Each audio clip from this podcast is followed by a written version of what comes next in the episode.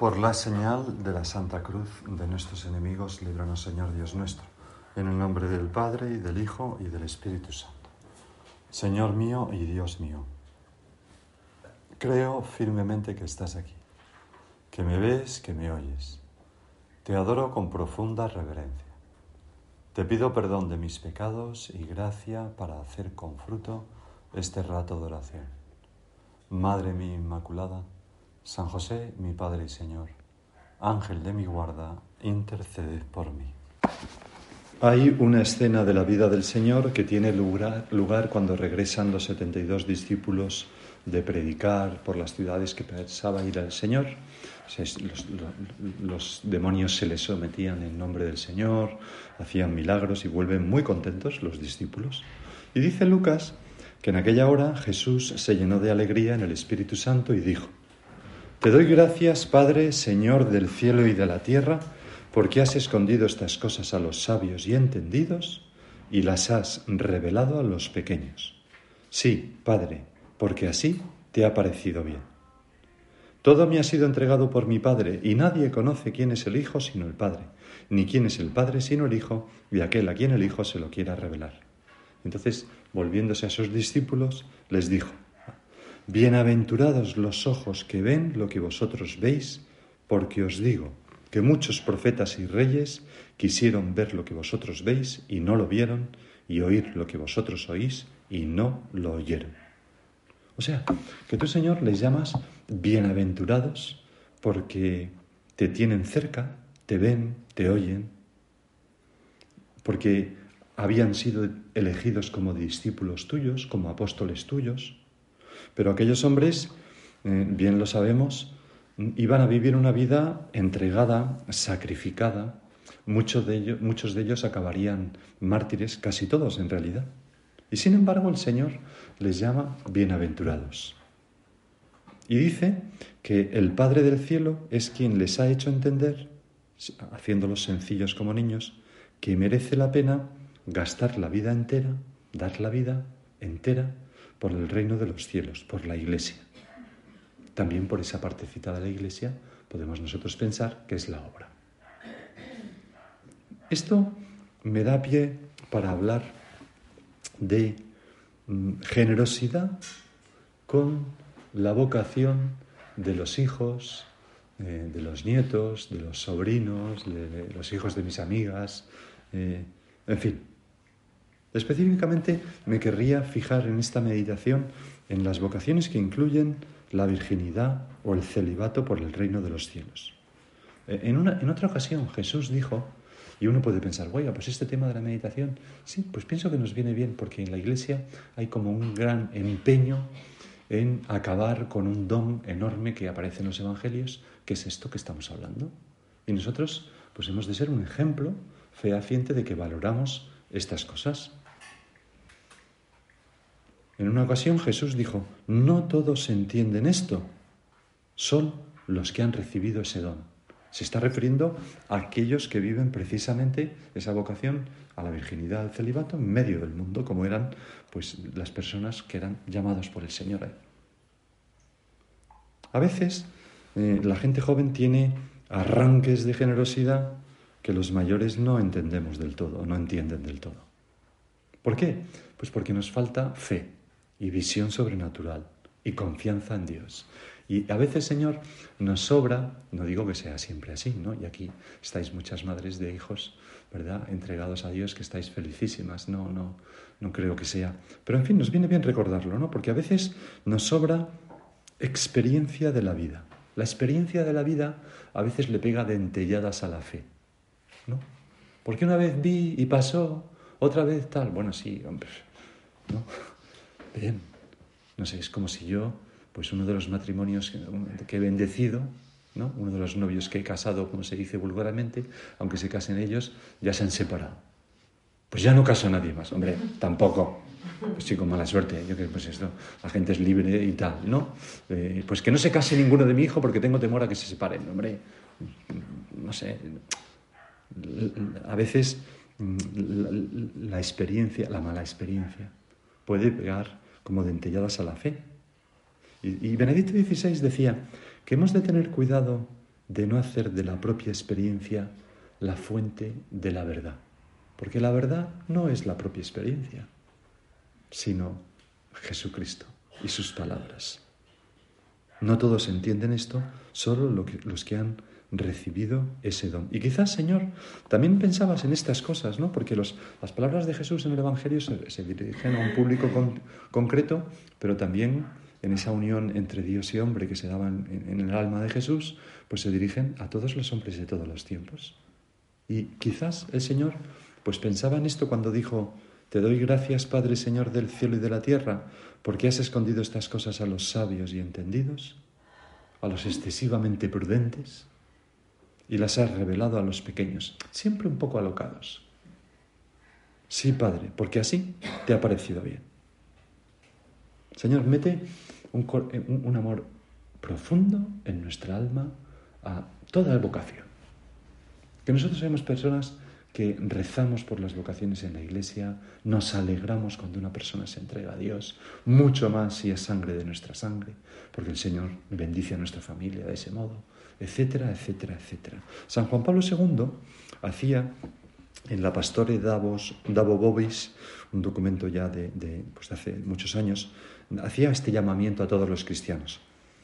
Una llamada particular dirijo a las familias, que los padres y especialmente las madres sean generosos en entregar sus hijos al Señor, que los llama al sacerdocio, y que colaboren con alegría en su itinerario vocacional, conscientes de que así será más grande y profunda su fecundidad cristiana y eclesial, y que puedan experimentar, en cierto modo, la bienaventuranza de María, la Virgen Madre, bendita tú entre las mujeres y bendito el fruto de tu seno.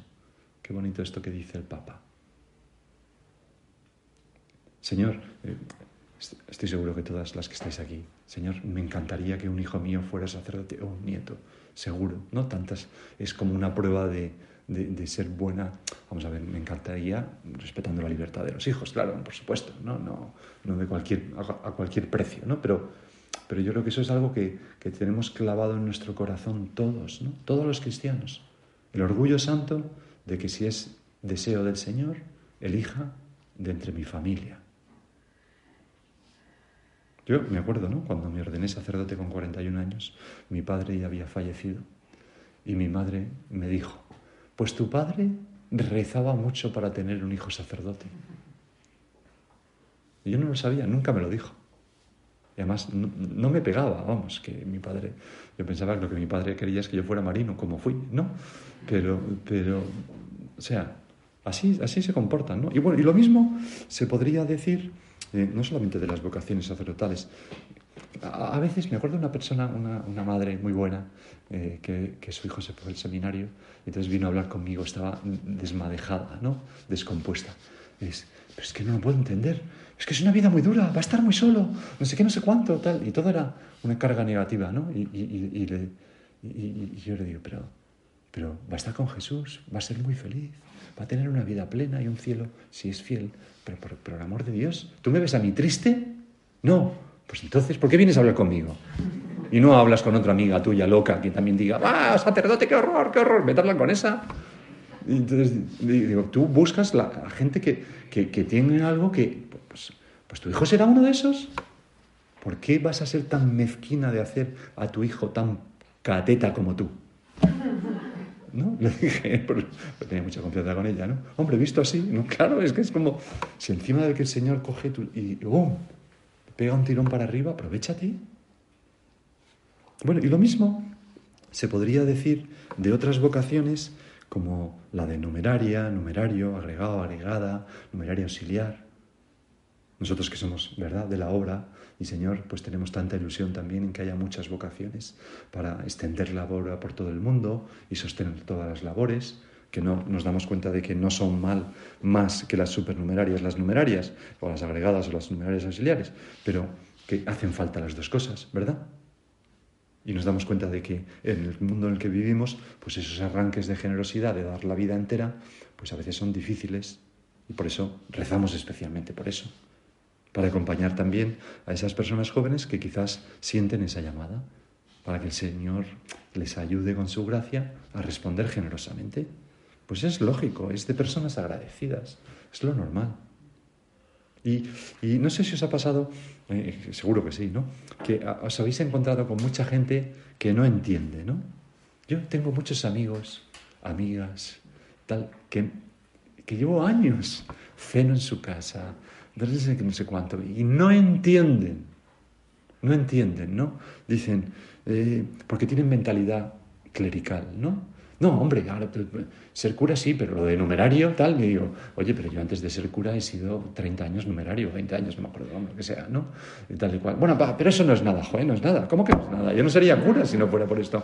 Pero no hay manera, no hay manera, ¿no? Es, eh, no entienden, Señor, este fenómeno laical de estar en medio del mundo, sin consagraciones, en medio de la calle, expuesto a todos los aires, y que es algo tan bonito que es vivir lo que tú viviste y los primeros eh, apóstoles célebres, por ejemplo San Juan, que es estar en medio del mundo dedicado plenamente a la misión de extender el reino de Dios y viviendo como tú, con el corazón indiviso puesto en Dios.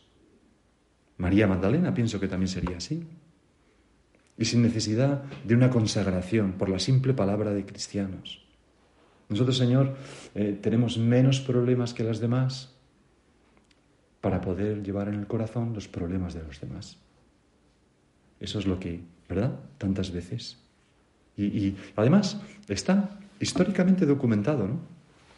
Que entre los primeros cristianos, numerosos fieles acogieron el don del celibato sin recibir una especial consagración ni realizarla.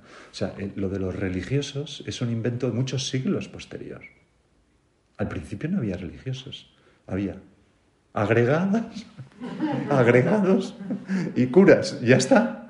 Es verdad. O sea, no, en el siglo I, San Clemente Romano exhortaba a los que vivían el celibato a no envanecerse por haber recibido ese don. Siempre está como que es un don de Dios, ¿no? Dando por supuesto que no eran pocos los que lo, lo acogían. O sea que ya había Luego, eh, a finales del... Por eso nuestro padre decía que el Evangelio, la obra es antigua como el Evangelio y como el Evangelio nuevo, ¿no?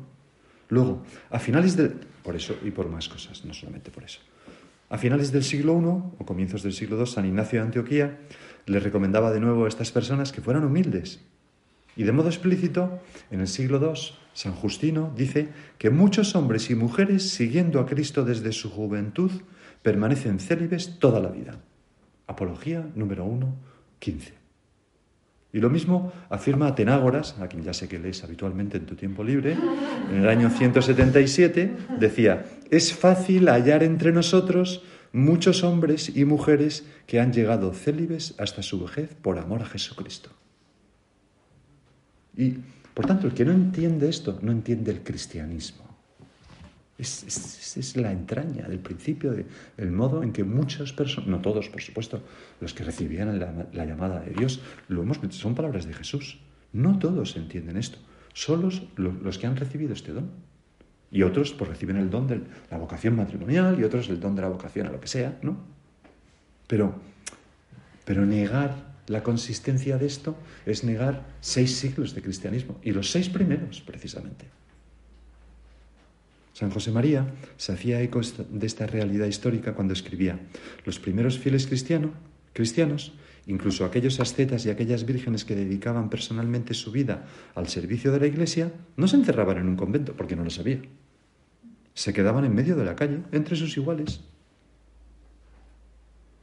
Y Juan Pablo, II eh, hizo notar que el Evangelio no testimonia que María haya formulado expresamente un voto, el Evangelio nos da a entender que María tomó la decisión personal de permanecer virgen ofreciendo su corazón al Señor por su simple palabra. Ya está. Qué bonito, Señor, es esto, ¿no? Pues las personas que viven el celibato en medio del mundo, entregados a ti para cumplir la misión de, sostener las labores y acercar las almas a Dios, pues tenemos que dar gracias a Dios y, y alegrarnos y y, rechazar todo, todo deje de clericalismo ¿no? en nuestra alma. No, yo que mi hijo sea cura, bien, pero esto otro, pero bueno, Pero bueno, no hemos entendido nada, no me lo puedo creer.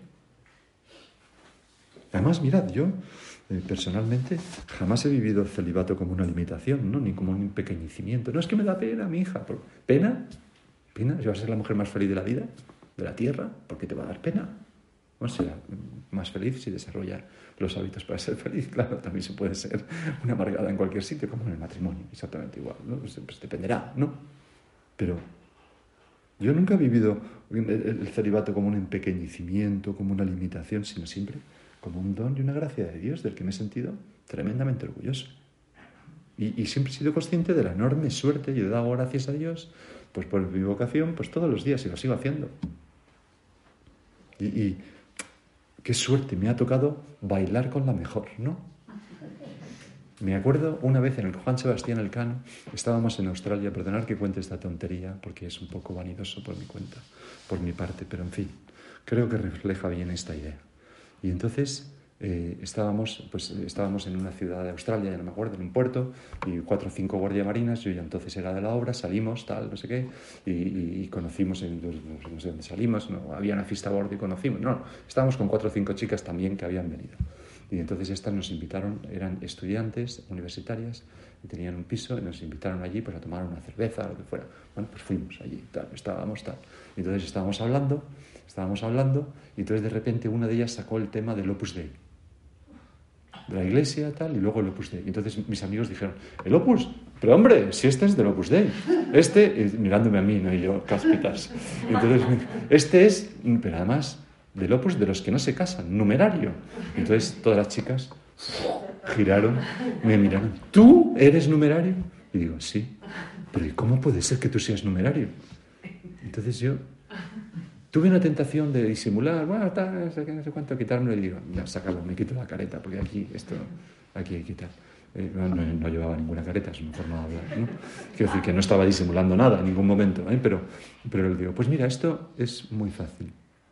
Es como Jesucristo se te mete en el corazón con un amor tan fuerte que a su lado todas las chicas te parecen nada.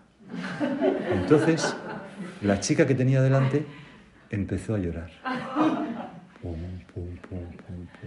y me dijo, nunca había oído a alguien hablar de Jesús así. digo, pues esto es así, te lo recomiendo.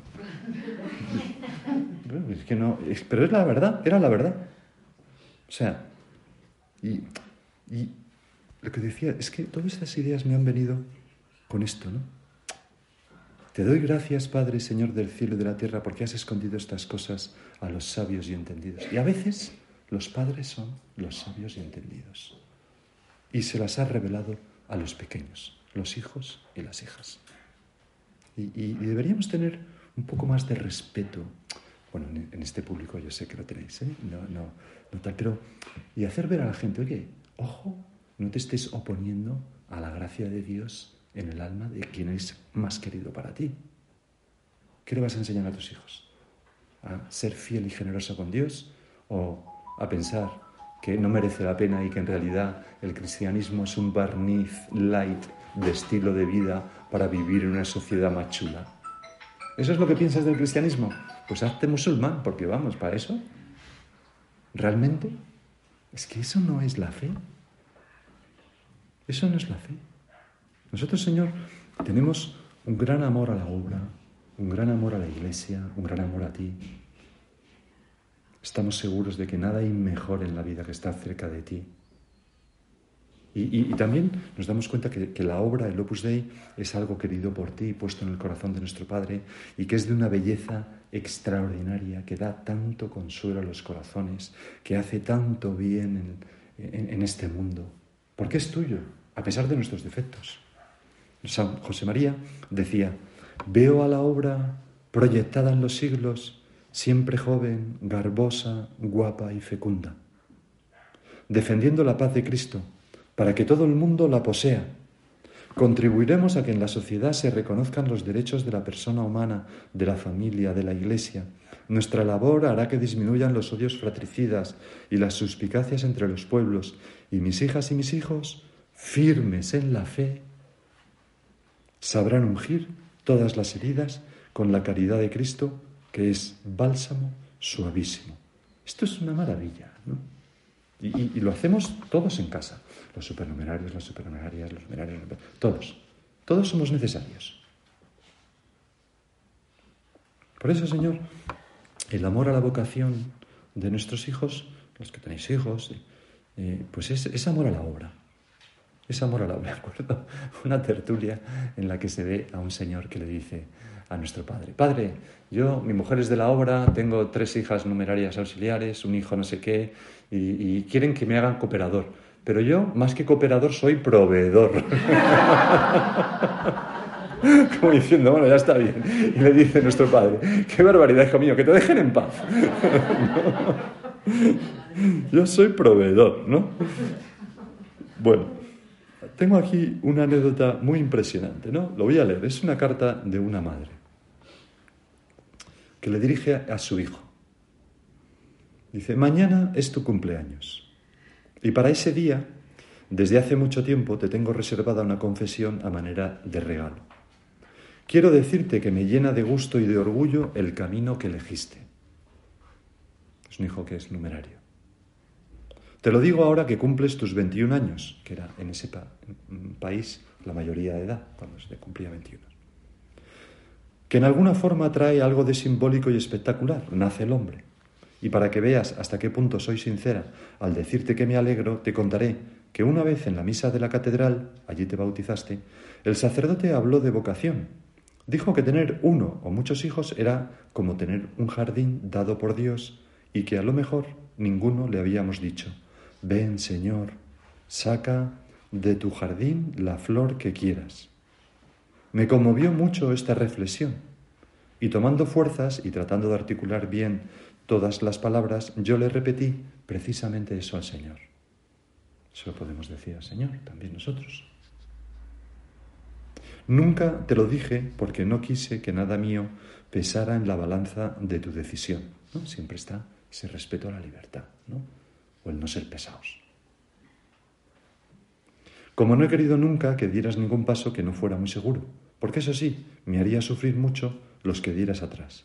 No tengo nada más que decirte, solo agregar que en los años de niñez y adolescencia que pasaste, solo me has dado satisfacciones y cariños, porque estaba viviendo en el centro. Por eso creo que Dios te quiso para Él, no para mí, aunque lo uno y lo otro sean igual. Quizá esta frase no sea muy precisa, pero sé que me entiendes. Qué impresionante, ¿verdad? Hijo único.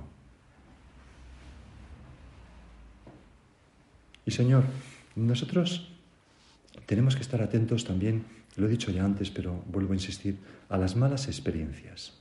No coger miedo, ¿no? El que teme no es perfecto en el amor. he puesto ese ejemplo del matrimonio, ¿no? Pues si un hijo mío tiene la desgracia de de que no le vaya bien el matrimonio, no por eso desmoralizo a una hija para que se case, ¿no? Sería, sería absurdo. Pues nosotros hemos criado, o, nos gustaría que fuera así, hijos para cosas grandes.